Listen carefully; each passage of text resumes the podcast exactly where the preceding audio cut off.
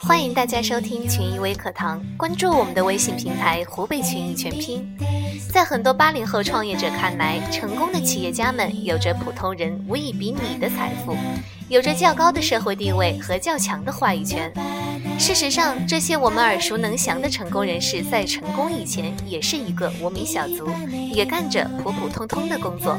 他们的成功是他们不甘现状、抓住机遇、经历着常人难以忍受的痛苦的结果。群益微课堂带你走进他们的早年岁月，我们来盘点一下这些成功人士创业名人的第一份工作是什么样的。宗庆后的第一份工作是农场外员工。他的家族曾显赫一时，祖父曾在张作霖的手下当财政部长。待到解放之后，家庭变得异常贫苦，父亲没有工作，只靠做小学教师的母亲的工资度日。一九六三年初中毕业后，宗庆后去了绍兴的一个茶厂。曹德旺十四岁退学开始放牛，他出生于一九四六年五月。小时候家里穷，十四岁退学后，母亲向生产队申请领养了一头牛。曹德旺每天早出晚归，挣两个工分，但村里的人总说牛没有吃饱，总是告他的状。过了一年以后，父亲对他说：“我们不放牛了，你跟我去做生意吧。”李嘉诚的第一份工是扫地的小学徒。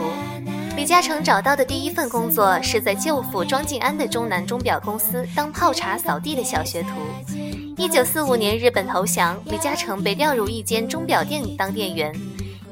一九四七年，李嘉诚因不愿长期的寄人篱下，就到一家五金厂当推销员。直到一九五零年，他用积蓄的七千美元创办了长江塑胶厂。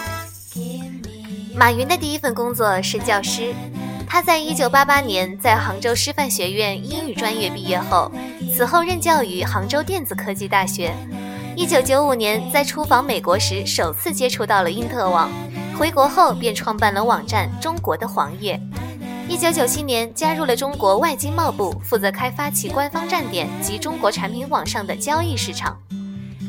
我们耳熟能详的成功人士，在成功之前也是无名小卒，也干着一份普普通通的工作。著名企业家、湖北群益董事长李荣先生。把很小的数码店做到现在，横跨生产业、制造业、零售业及服务业等综合性集团企业的快速发展，靠的就是积分制管理。好了，今天的节目就到这儿，大家有什么想法，可以在我们的节目下面留言，欢迎关注我们的微信公众号“湖北群”，我们下期节目再见。